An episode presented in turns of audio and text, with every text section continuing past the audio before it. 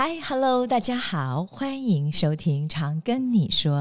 在这个节目里，将由 Angela 老师带着你听听你想知道，但是你并不知道的长庚大小事。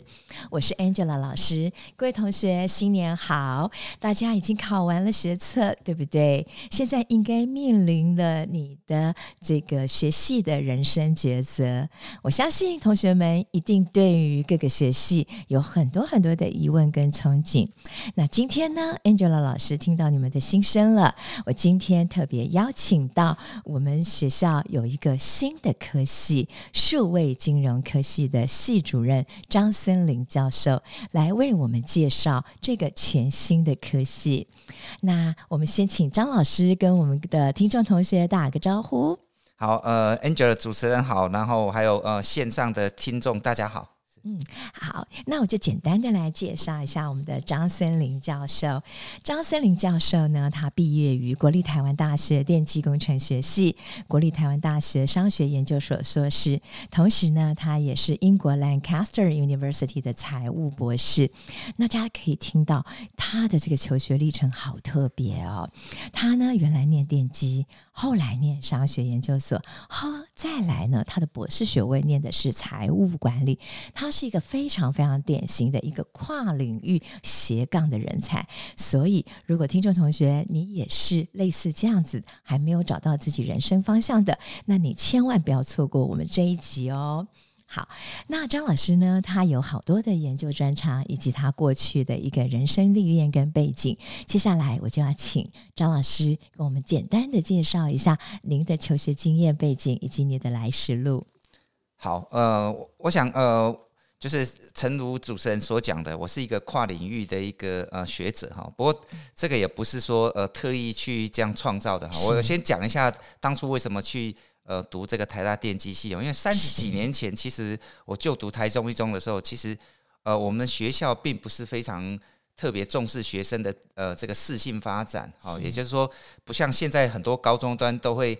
呃，做很多的性向测验，让学生比较了解他的兴趣所在。那我们那个年代，其实大家都是专心在准备联考。是。那所以我也是跟着这个学校的潮流，我就是呃选第二类组，那那就是考理工哈、嗯。然后呃，基本上就是运气也很好，就是说联考的分数刚好到了。那呃，我我们当时大概大家也都是。按照去年的分数哈，就是第一志愿是台大电机，然后第二志愿是台大职工，这样我也是跟着，就是按照这个去年的大概这个榜单的顺序去填填写，对，所以我其实根本不知道电机系在学什么。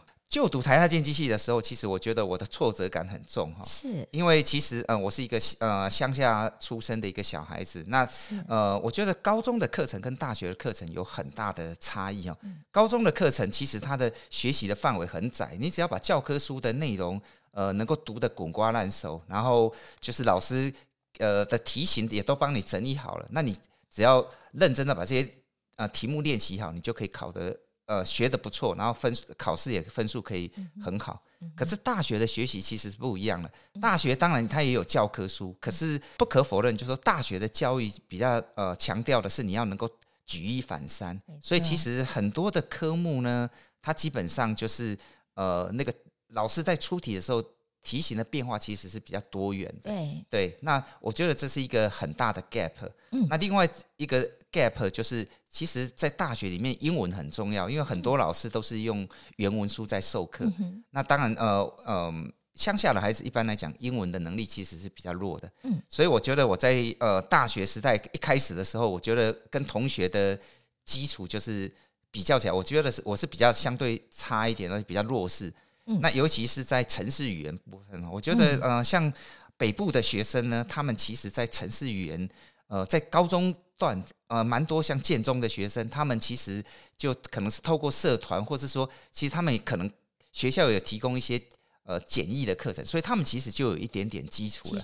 所以呃，当然就是后来念完了，念毕业了，嗯，呃，其实我在大一升大二的时候，我就觉得说我想要转领域是。欸但是我没有呃，就是不念呢，就是去转系或什么，因为我觉得电机系这个招牌呃还是很好，而且电机学的东西其实很广哈。我们在电机系的时候分十组，嗯哼，就是每一组你都要选修一些课程，然后电机系的训练是很扎实的，嗯、所以我还是觉得说我应该把这个，而且这是第一志愿，好不容易考上，你应该把它念完。嗯、可是同时我又觉得说，诶，我对跨领域的东西也很有兴趣，但是我不知道我喜欢的是什么。我在大学的时候是透过修课去了解一下我有兴趣的主题，所以我大学除了电机系呃的必修课之外，我修了非常多系外的。外系的这个选修课程啊，比如说我修过经济学、管理学、心理学，甚至我到龙推系去修多媒体制作的这个课程，课程还有环境社会学等等的。哎，我觉得这些其实都蛮有趣的，这个也成为我呃后面呃就是自我学习的一些养分，然后也是探索我的兴趣，最后决定报考商研所哦，因为商研所其实学的东西也是非常实务应用的。那我对管理啊，对呃它。其实也包含经济啊，因为管理的本身背后跟经济这些东西都有息息息息相关。那我我觉得呃，我就觉得还蛮有兴趣的。它是一个可以学以致用的学科，所以后来就去报考商研所。是，所以我觉得大学这个时代其实是很好探索兴趣的一个自我的呃跟兴趣的一个时代。因为是呃，即使像现在高中端比较重视适性发展，但是因为可以接触的。机会还是还是不够不够多，对。那我觉得大学这个时候是很好的，所以其实很多的这个人生的规划，呃，我知道有些人是会预先呃做好做计划，做做很很多的计划。嗯、那我比较是随遇而安，哈、哦，就是说，然后我会去探索，哈，就像我刚刚讲的，其实我大一开始念电机系也不是特别规划的，就是反正分数到了就，哎，那第一志愿诶刚好很幸运考上，我就我就去读，然后。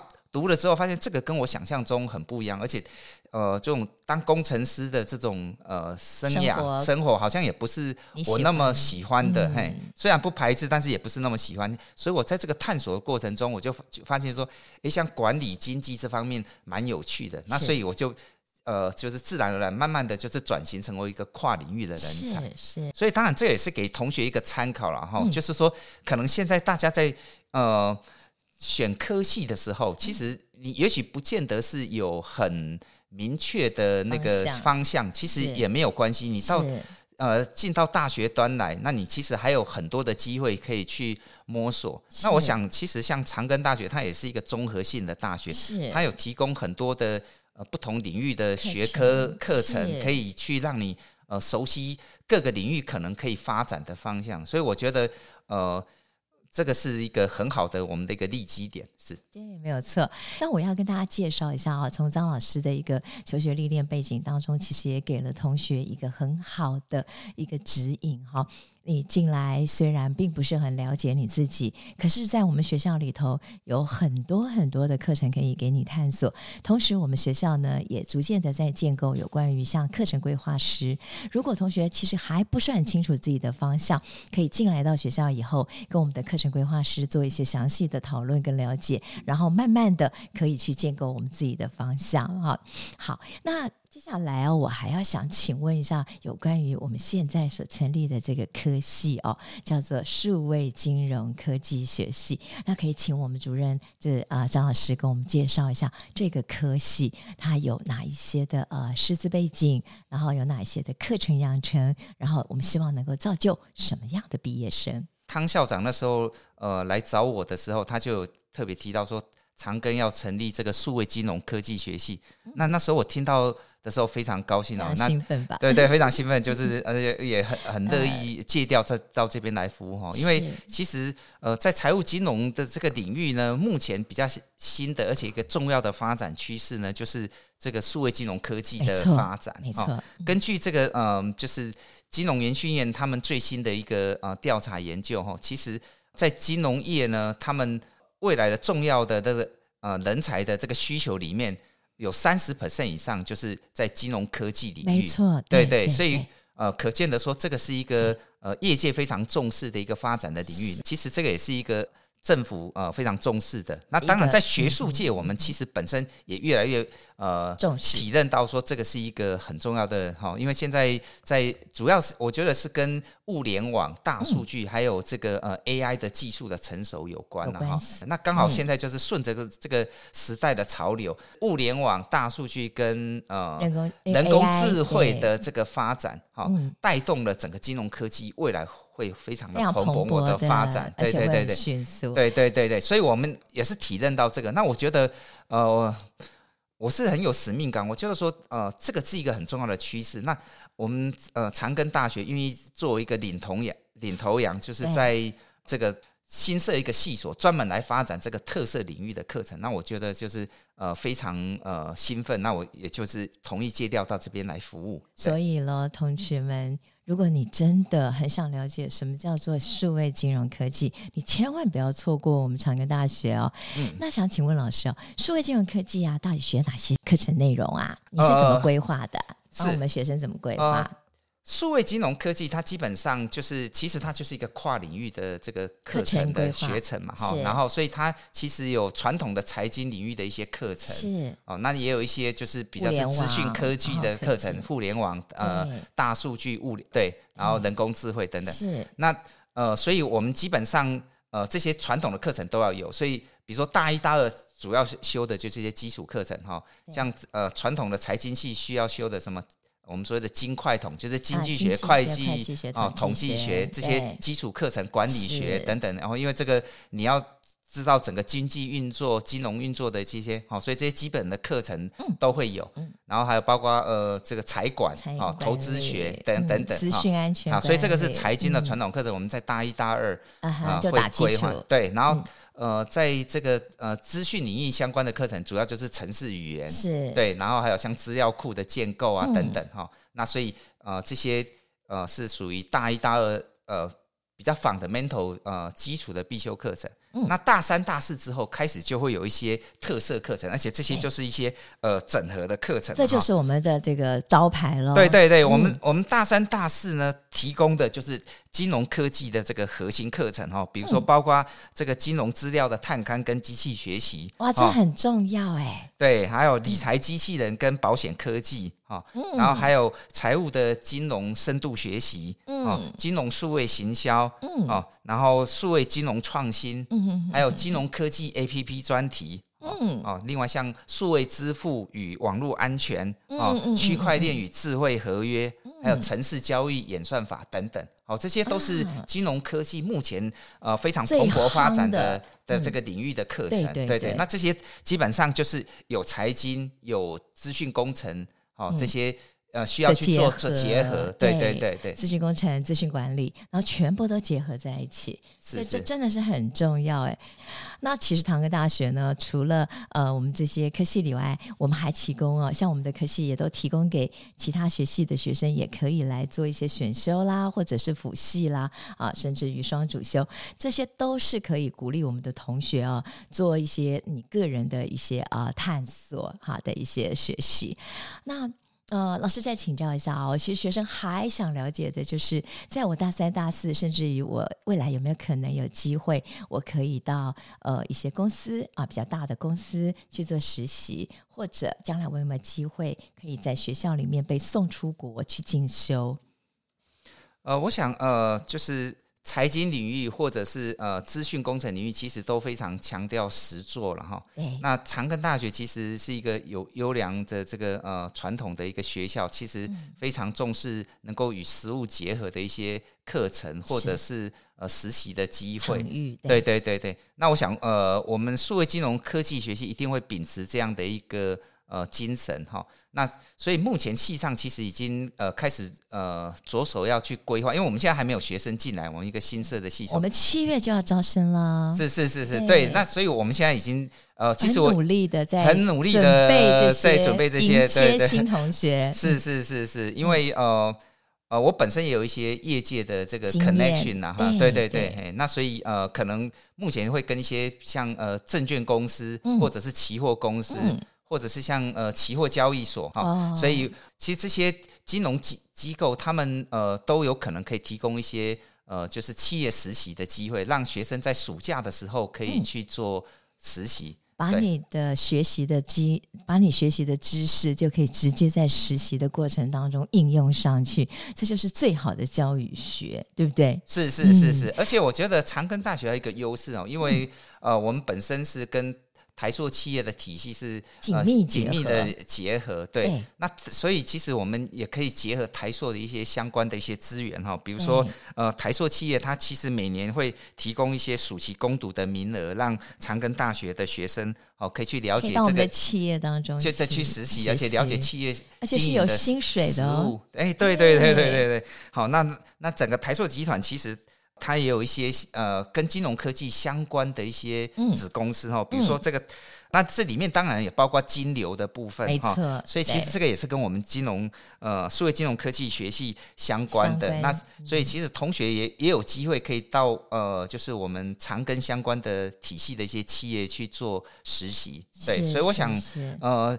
如何去落实跟实物面的结合？我想我们都有帮学生做规划，做准备。嗯，呃，不管是传统的金融呃产业，或者说台塑相关的企业，我想这个机会是蛮多的。我们都会非常乐意提供给同学，只要你有兴趣，只要你有意愿，我相信系上的老师都会全力以赴来帮助同学达到目标。啊，老师，我想请您介绍一下我们第一届招生嘛？嗯、那打算招生多少位同学嘞？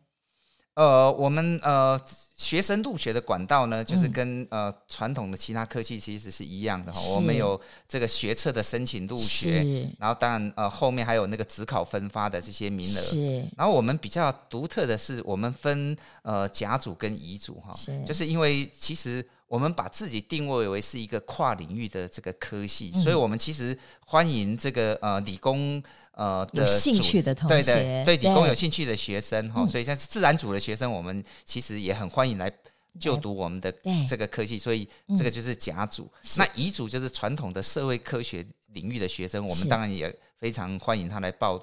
报考，所以我们基本上是分甲组跟乙组。然后现在接下来我就要请张主任跟我们分享一下学测呢，要快要放榜了，那学生要开始申请。假设我要申请我们数位金融学系，哈，金融呃科技学系，请问呢，主任，你会比较希望看到学生所呈现的这些资料，哪一些部分可以让他更吸引你，然后把他录取进来？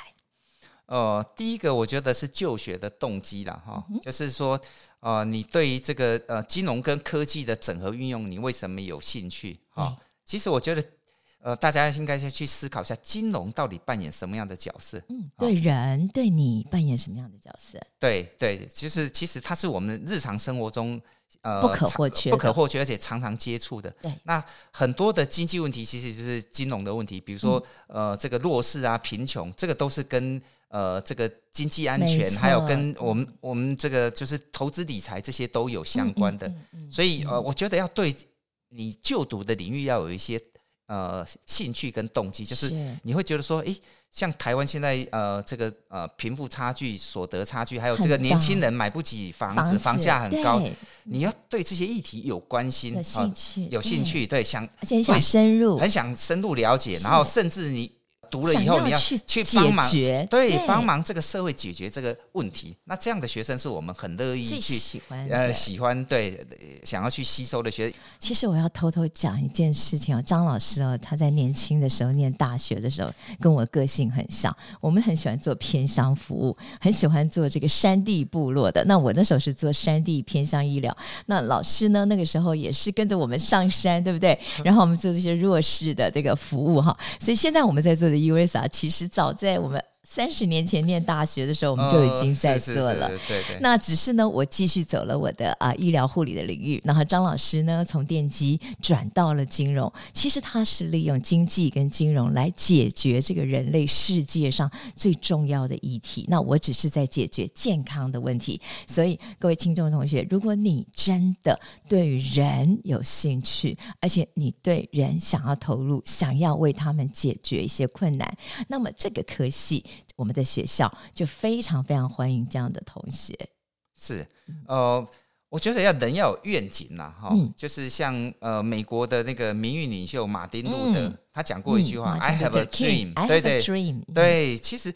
他为什么要去呃领导这个就是黑人的这个呃运动呢？因为他就是看到说这个社会呢对黑人的这个种族歧视。造成非常不公平的现象，是，是对。那其实我们金融也可以解决很多的问题，好像呃现现在大家很关注的这个劳保年金的改革，哦，因为其实劳保年金呢是呃很多老年人退休的重要的经济所得来源，嗯嗯，所以这个体系绝对不能够让它呃崩溃掉，对对对，所以我们要想办法来解决这个问题。那这个其实跟我们金融有关。那另外再举一个例子来讲。像呃，最近金管会他也非常重视所谓的普惠金融。嗯哼。哦，其实我们可以知道说，弱势的人呢，其实他在金融服务这一块也非常的弱势。哦，因为他得不到资源呐。对，他得不到资源，但是普惠呃，我们金融科技可以协助普惠金融的发展。是。嘿，比如说呃，像过去如果要呃投资开户的话，其实对很多偏乡的地区的民众非常不方便，根本就没有办法吧？对对对。但是现在因为金融科技的发展，很多。呃，券商都提供你可以呃网络开户，嗯哼，哦，那你只要透过那个 APP 之后，你就是可以呃，可能跟这个券商的服务专员就是用视讯就可以开户，呃、或甚至跟也不用，你其实只要不用到银行去，不用到银行，不用到券商那边，你只要直接拍你的这个身份证的正反面影本啊等等，就是只要经过这个身份的认证，你就可以做开户。是，那这个这个就是普惠金融啊，因为其实。你可以想象说，如果你是住在呃一个比较交通不方便的地方，你要去要跑到跑到 local 的银行，多辛苦啊！很辛苦啊！你还对你可能还要花一两个小时坐车啊什么？嗯、对，可是现在不用，就是你可以透过这个金融科技这个呃提供的很多的好的服务哈，嗯、那你就可以享受到这个呃及时而且便利，而且就是说呃过去大家没有办法使用的这个。服务的资源，所以我觉得这也是我觉得我有使命，觉得说我们要培养这个金融科技的人才，那也希望学生。能够提供更多创新的这个想法，Idea, 对，提供更好的服务哦。因为其实这个领域未来的长相还有待大家一起共同去探索。对对，就是其实呃，大家常常讲，就是解决金融的痛点。对，哎，就是说什么什么你在使用金融服务的时候，有哪一些不方便的地方？这是民众的需求。对，那我觉得其实年轻人比较有创意，没错，而且。呃，年轻人他接触的层面活动力比较广，他们可能就可以透过他自己生活周遭所遇到的问题，然后透过金融科技去解决这些问题。那你不但呃帮自己创造就业，甚至创业的机会，你也帮社会解决问题。对，那呃达到普惠金融的这样的一个呃功能，哎，目的，我觉得这个是一个双赢的一个局面，哎。老师刚刚讲到这件事情哦，让我想到了我们国家未来十年其实有很多要重要议题要开发。其实有一群人是被科技所忽略掉的一群人，那我们应该要把这群人包容进来。那这就是我们数位金融科技头同学们你可以去做的，例如说像偏乡离岛或者是一些比较不善于使用科技的人，你能够应用一些简单的方法，像老师刚刚讲的互惠。呃的科技，还有像我们的 APP，哇，这个方式的话就可以帮助他们平常完全不懂得如何理财呃理财投资的人，他可以增加他的一个经济收入，而不是只有靠他原来的农业啦等等的收入来维持。这样子其实就是帮我们的国家解决我们很大的金融的问题，这样子我们的国家才会越来越富强嘛。嗯，是是是，我觉得像呃，像我刚刚提到说，现在是这个财富不均的现象越来越恶化。其实有一个部分，其实就是其实有钱人他投资的管道多，他可以赚取的报酬率也比较高。